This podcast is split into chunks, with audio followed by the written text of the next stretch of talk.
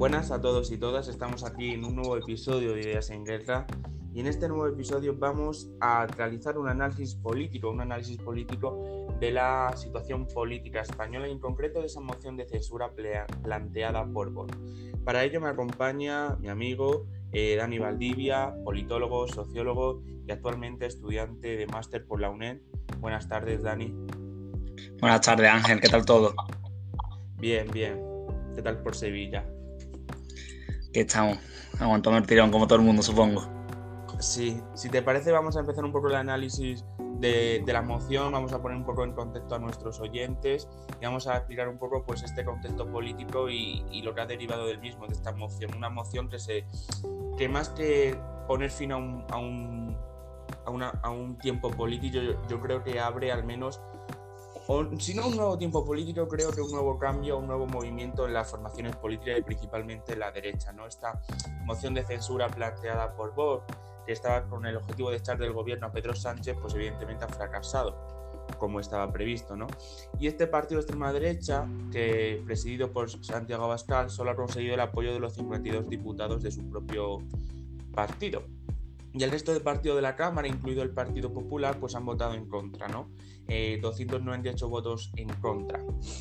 Y esta votación, evidentemente, final de la moción de censura, creo, en mi opinión, que ha reflejado un poco eh, la soledad con la que convive por ahora la formación ultra en España. Pero una soledad, creo, relativa, ¿no? Porque al final los gobiernos autonómicos en Andalucía, tú sevillano, en, en Murcia, en Castilla y León, ahí está, bueno, en Castilla y León no, pero ahí está Vox en Madrid principalmente, ¿no? Y por, otra, y por lo tanto yo creo que también esta moción ha servido como un bálsamo para los dos partidos de la coalición gubernamental, como al menos ha tenido 298 apoyos en contra, si no es por, por activa, por en favor del gobierno, al menos por pasiva por quien la presentaba. ¿no? Si te parece una breve reflexión sobre la moción en, términos generales. Sí, Ángel, yo estoy de acuerdo contigo, comparto la mayoría de las cosas que comentas por lo que hemos visto, Pedro Sánchez quizá ni se haya despeinado ante esta moción de censura, que por, como comentábamos la mayoría por Twitter y los tertulianos, politólogos y opinadores en general, al final parece una moción de censura que iba más dirigida a quitar a Pablo Casado de esa posición de primacía en la oposición que a, a obtener la presidencia del gobierno. Sí, porque al final yo creo que Pedro Sánchez se sentía cómodo, se le veía cómodo, aunque era un discurso, digamos, pues un discurso plano, sin novedades. Eh, incluso Pablo Iglesias también era un discurso plano, sin novedades, pero el que se jugaba ayer, yo creo todo, era Pablo Casado. Pablo Casado, eh, digamos que la moción era moción para ver quién era o quién presidía, protagonizaba el liderazgo dentro de la derecha. Y Pablo Casado ha desarrollado un cambio de estrategia, ¿no? Para muchos yo creo que sale reforzado, para mi opinión sale reforzado, ha ganado este primer asalto, pero claro, si Pablo Casado quiere asaltar la Moncloa, quiere vencer, quiere batallar contra Pedro Sánchez, al menos según la aritmética parlamentaria, de aquí a los próximos cuatro años, según las previsiones, va a necesitar a Vox para ser alternativa de gobierno. Y yo creo que esa es la difícil situación ¿no? para el Partido Popular. Es decir, una equidistancia entre apoyo a Vox, no me apoyo en él y reniego de él, ¿no? O sea, yo creo que eso es lo difícil para el Partido Popular. Sí, Ángel, como vimos, por ejemplo, en Italia, cuando la derecha se apega demasiado a la extrema derecha e intenta parecerse a ella, lo que ocurre es que la extrema derecha acaba devorando a la derecha por ser capaz de competir de una manera más adecuada en líneas más radicales. En cambio, parece que Pablo Casado no ha querido repetir los errores de, de Berlusconi y de Forza Italia y ha decidido adoptar un discurso diferente, más cercano al de la derecha moderada europea, como ejemplifica perfectamente Angela Merkel. También pienso como tú que, pese a esta distancia en cuanto a la línea discursiva, en cuanto a la gestión ahora mismo, lo que vemos es que los gobiernos de Andalucía, Murcia y la Comunidad de Madrid se obtienen gracias al apoyo externo de Vox. Entonces, creo que Pablo Casado es una situación complicada. Además, me gustaría añadir que aunque este discurso haya gustado mucho y es un discurso muy positivo para la democracia española, y ha tenido el apoyo de, intelectuales y de la mayoría de plumas de este país, es importante ver qué pensarán los votantes potenciales de Vox y del Partido Popular tras una línea de meses y meses de dureza en la oposición, virando ahora hacia un no claro a quien presenta una moción de censura ante ese gobierno criminal, dictatorial y todos los apelativos que ha ido soltando en los últimos meses dirigentes del Partido Popular como la propia Cayetana Álvarez de Toledo, Cuca Gamarra, para sustituir a Cayetana Álvarez de Toledo, o el propio Pablo Casado. Eso es, porque yo creo que el discurso de, Pablo Casado, la vuelta al centro, al menos en las formas y no sé si en el fondo, ha gustado, digamos, a ese sector moderado, ese sector centro de centro izquierda, etcétera, digamos que han sido los propios no los votantes potenciales del Partido Popular los que se alegran en gran medida de, este giro a la, a la, moderación de Pablo Casado. Vamos a ver lo que si los votantes, los votantes del Partido Popular leen este discurso de tal manera como hace la mayoría de la sociedad. Pero claro, es que lo que decimos, este es un mero discurso, es que eh, han cambiado la forma, pero no el fondo. Entonces, vamos a ver si esto se simbolizará o al menos se materializará en cambios en los gobiernos autonómicos, donde el Partido Popular subsiste gracias a Vox. Por lo tanto, mucho discurso de centro derecha, mucho discurso de renegar de Vox, de renegar de esa derecha faltona, xenófoba, machista y antieuropea, pero si al final pactas y gobiernas con ellos, las palabras se las lleva el viento, en mi opinión. Sí, también Ángel, debemos ver los efectos que puede tener estas palabras en dos vertientes. Por un lado, dentro del espacio de la derecha, donde por lo que hemos visto esta mañana está viviendo una especie de guerra civil, donde por un lado Pedro J, ABC y el mundo están apoyando más a Pablo Casado, pero por otro lado, Girauta, Rosa Díez, incluso Federico Jiménez Los Santos, que ha dedicado unas palabras muy duras a Pablo Casado comparándolo con el director, con el fundador de, de vemos en qué acaba todo eso. Y por otro lado, veremos qué ocurre en las relaciones entre PP y PSOE, porque parece ser que va a haber más cercanía y más sintonía tras, por un lado, el discurso de Pablo Casado y por el otro, Pedro Sánchez anunciar que retira esa reforma del Poder Judicial tan polémica y que realmente yo considero que también es una noticia positiva, que se retire. Yo creo que no sé si estarán de acuerdo conmigo, que al final yo creo que este cambio de forma, este cambio de discurso por parte del Partido Popular y, dejamos, y al menos dejar de lado en un mero discurso ese extremismo es porque han, asumido desde la fila del Partido Popular que hay que la legislatura, que la coalición es estable y que, evidentemente un discurso en confrontación, en odio, en revanchismo, en insulto, realmente no es alternativa y por lo tanto yo creo que en esa en el fondo han asumido que el gobierno es estable, que hay legislatura y que hay que cambiar la estrategia para poder ser presidenciables de aquí a cuatro años, no sé. Sí, yo creo también que una estrategia interesante porque han conseguido quizás perder en el corto, lo que comentamos, que es un discurso que a los potenciales votantes de PP y Vox veremos cómo les ha sentado. Lo que se suele comentar con Trump, que causaba mucho desagrado en los votantes liberales y de centro, pero entusiasmaba a los votantes de la derecha y la extrema derecha. Pero en cambio, si el Partido Popular aspira a lo que tú comentas, a ser presidenciable, sobre todo la figura de Pablo Casado, eh, de aquí a cuatro años, pues está claro que ahora mismo deberían de perder y aceptar esa pérdida en corto para poder ganar en largo plazo. Eso es, o sea, yo creo que al final, por ejemplo, eh, si, si se reafirma, se, afirma esa, vuelta al centro del Partido Popular, veremos hasta, hasta dónde llega. Eh, el que lo tiene crudo creo que es Ciudadanos es decir, eh, Arrimada llamaba a la unidad, a hacer acuerdos moderados y útiles, pero claro, Ciudadanos, si el Partido Popular ocupa esa posición de centro, ¿qué le queda a Ciudadanos? Es decir, es que es difícil y complejo, yo creo, esa situación, la situación para Ciudadanos. Creo que es, el que sale perdiendo dentro del arco parlamentario de la derecha. Sí, comparto esta opinión, Ángel, porque además el problema también que está teniendo Ciudadanos es que sus varones autonómicos parecen más estar buscando su supervivencia cuando Ciudadanos desaparezca que la continuidad del partido. Por ejemplo, en Andalucía hemos tenido a Juan Marín esta mañana en un desayuno comentando abiertamente que él quiere ser el puente entre Vox y, PP.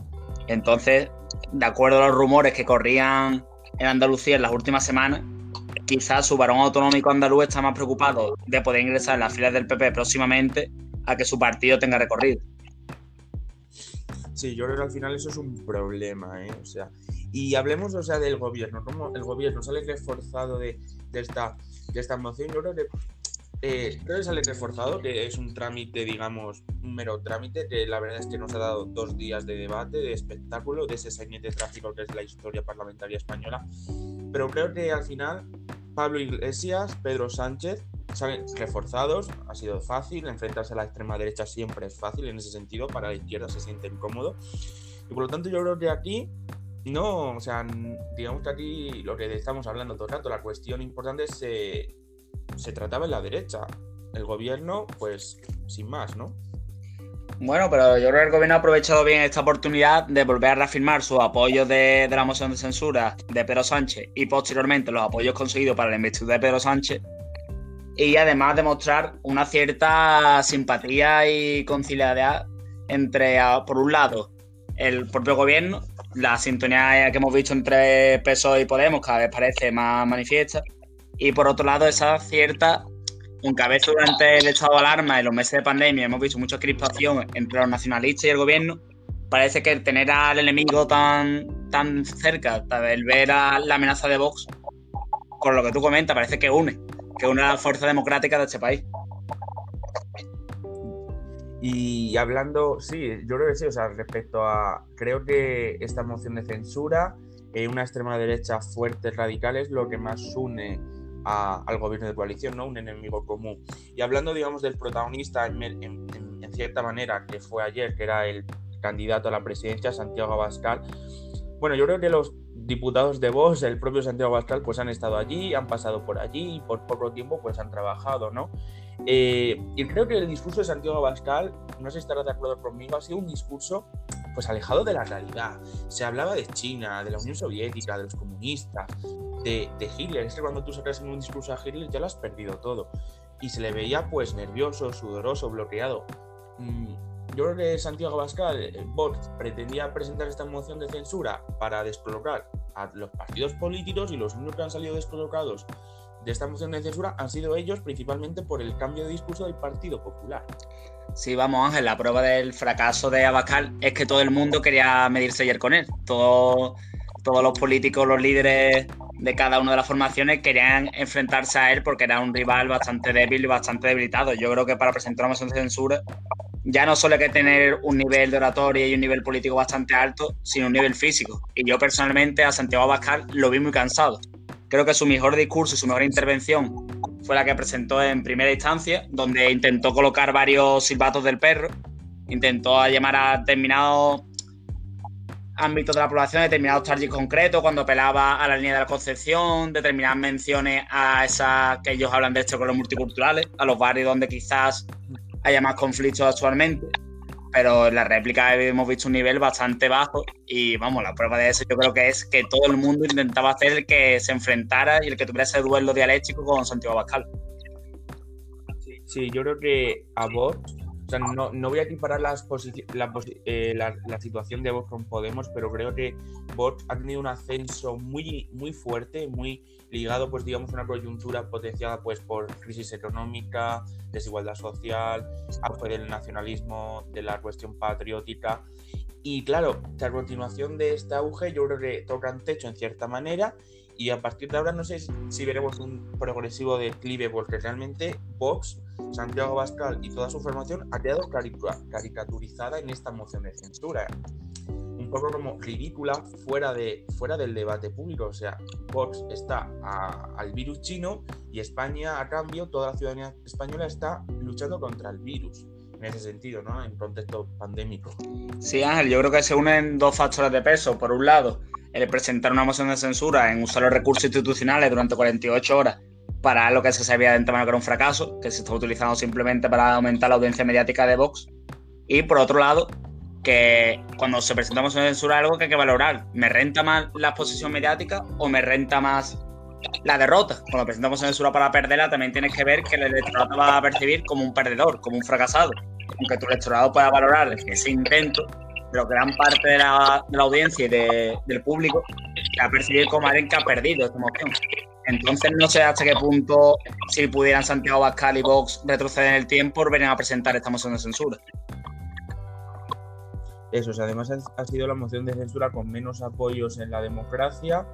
No sé cuál era su estrategia, para qué se presentaba, pero creo que no ha hecho ningún favor a España. Quizás el mejor favor ha sido pues pues que ha habido como un, cambio en la posición del Partido Popular y de Ciudadanos, que eran realmente, porque cuando aquí hablamos de es que hay que aislar a Vox, es que hay que poner un cordón sanitario a Vox. A ver, ese cordón sanitario han de ponerle aquellas fuerzas que amparan y que dan voz, pues, gobiernos y puestos a, a los machistas xenófobos de Vox.